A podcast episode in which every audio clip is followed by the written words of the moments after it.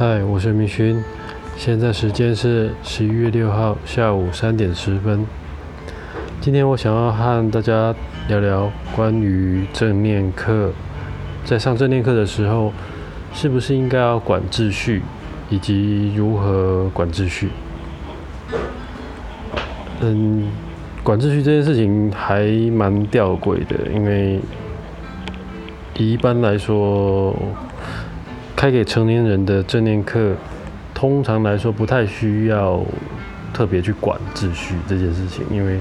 大家都是成年人，我们会有一些潜在的社会契约存在，比如说不能打扰别人啊，然后不能开别人玩笑，不能怎么样怎么样。但是在一般的，如果是学生阶段，就是青少年的话，他们的生活就是在这个小小的校园里面，这个团体。那他们的大大小小都发生在这个这个群体当中，要在这样子的生活当中维持一整天，实际上是蛮枯燥乏味的。所以大家都会在通常都会试图找到一个乐子，在生上上课或生活当中找到乐子。但是有时候他们在学员在拿捏。他们的行为举止、分际上，可能有时候不是那么的适当，尤其是在上课的时候。嗯，大家回想一下，你们呃，我们在上课有有我们喜欢的课，我们就很认真，然后非常积极；，我不喜欢的课，那就会很打混，甚至如果更。更皮一点的，可能会去做弄头学，或者是做很多奇怪的事情，或者是惹惹老师生气，或者是开这种玩笑。那也很难讲说正念课到底是不是你的学员会喜欢的内容。那在我的经验当中，正念课。通常会还是会需要有一些规则，但是那些规则，我自己的经经验是去共同讨论出来的。嗯，我可能会先和学员讨论一下如何有效的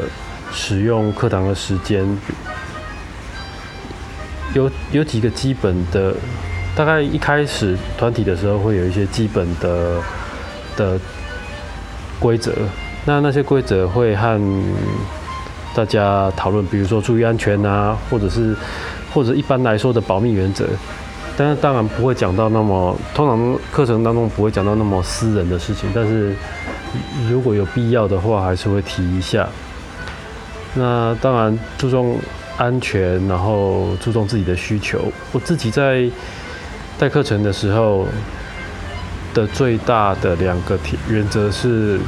好好照顾自己，以及好好照顾他人，大概就最大的这两个原则。那这是我平常，这是我之前在 MBSR 的课程当中会一般普遍来说的，不管是给成人课、成人的课，或者是青少年的课，最大的原则都是这个：好好的照顾自己和他人。但是这个这个对他们来说，对学员来说可能还是有些模糊。那我们可能就会提到，就是有什么是大家需要事先先讲好的，比如说上课的时候能不能去上厕所，能不能吃东西，能不能喝水，能呃讲话的时候是不是需要先先举手，或者是更敏感一点的，到底能不能用手机？那这些事情我们都会先在团体一开始的时候。呃，先去嗯讨论出一些我们共同都能接受的，然后是对于课程进展是有帮助的一个，那是指令或者是条约规约。那前提就是团体都是团体一起塑造出来的。那同时也会在。在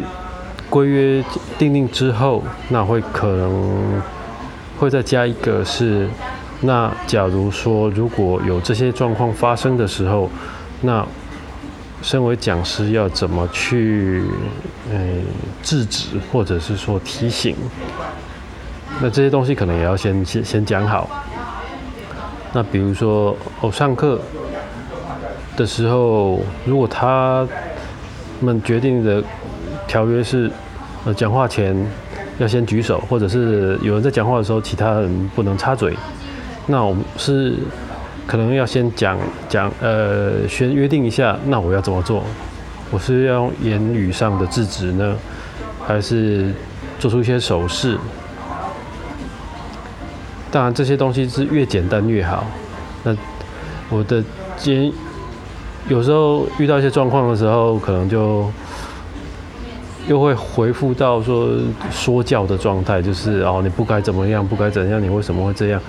有时候会变成那个状况，所以我觉得比较好的做法是一开始就先讲好，那我要怎么去提醒你？如果有这些状况发生的时候，我要怎么样？在最快的方式、最有效的方式，让你知道这件事情正在发生，而它可能需要被注意，或者是需要被调整。那最大最大的、最大最大的一个角度，重点是在于所有的这些东西。不管是规约啦、指令啊，什么什么什么，它的目标都是为了达到学员可以达到自律的角度，就是一切的行为方式都是为了让他可以自律。那我觉得，这在这个大前提下，我们可是可以有一些规则的。那，嗯，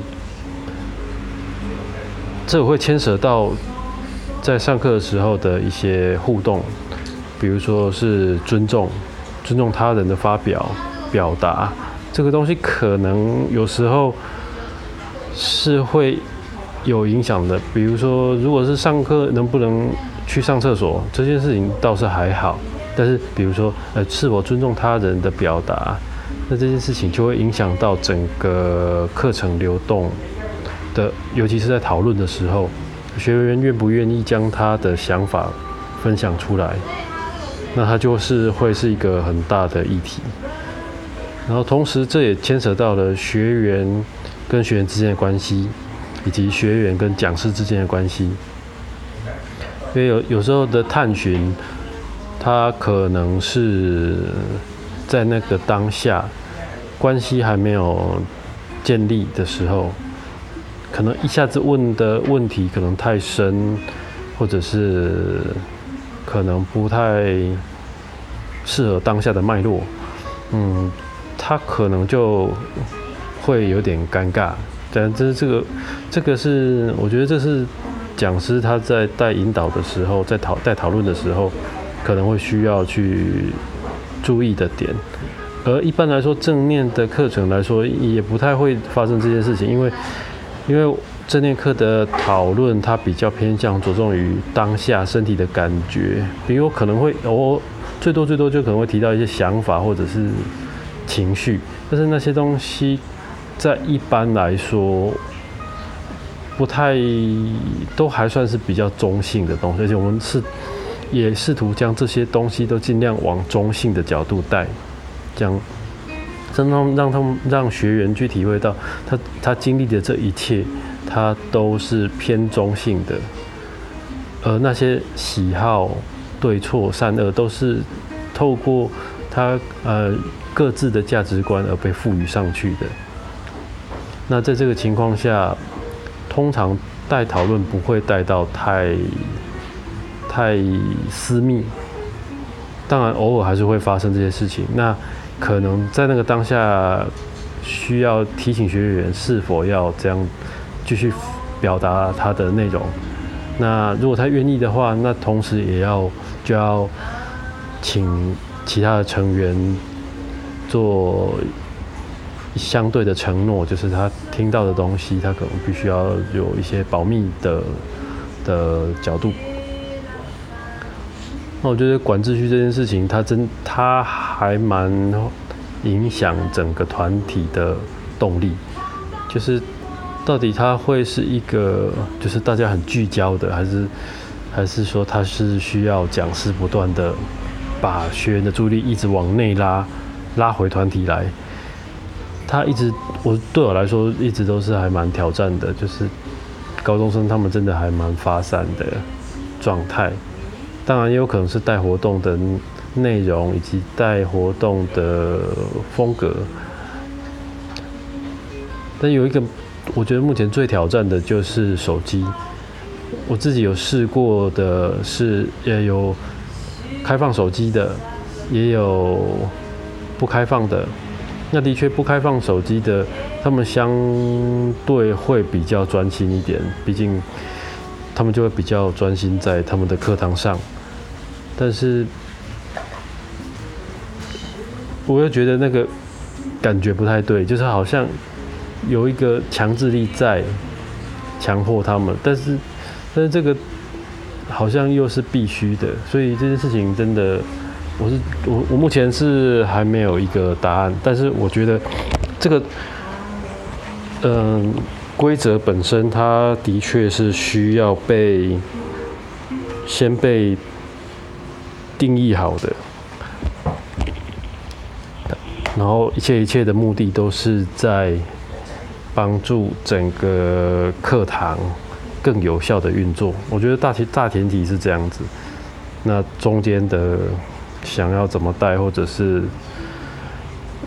是带的风格，我是觉得倒是还好，只是嗯，在讲师的身上，在正念课程的当的讲师，他蛮重要的是具身体现，就是英文叫 embodiment，就是我在教的东西跟我的行为本身必须要一致。比如说，我是我要教开放、接受跟承纳。成包容，那我要做到什么程度？这个是我觉得它有一个大概的范围，但是要怎么行动本身是要看每个讲师自己的决定。那这我是觉得这就是讲师在现场教学一个挑战以及。有趣的地方，因为真的没有绝对的答案。但是带的好跟带的不好，你可以讲不好，就是就是可能就是失去了，它就变成是变成，如果你的学，如果你要带的学生，我要带的学生全部都变成乖学生，就是一般来说的那个乖学生的话，那表示我开放的范围太少。然后我介入的强制太多，的确，如果刚好他们都是属于那种很乖的，那整个课堂会很顺利啊，会教得很顺利啊。但是问题是，那个活性、那个活活力的感觉就会不见，那那个主动性也会不见，那不就不太是正念课程？我觉得不是正念课程整个。分为适合的样样子，那对，这是我的经验。好，那就分享到这边，谢谢。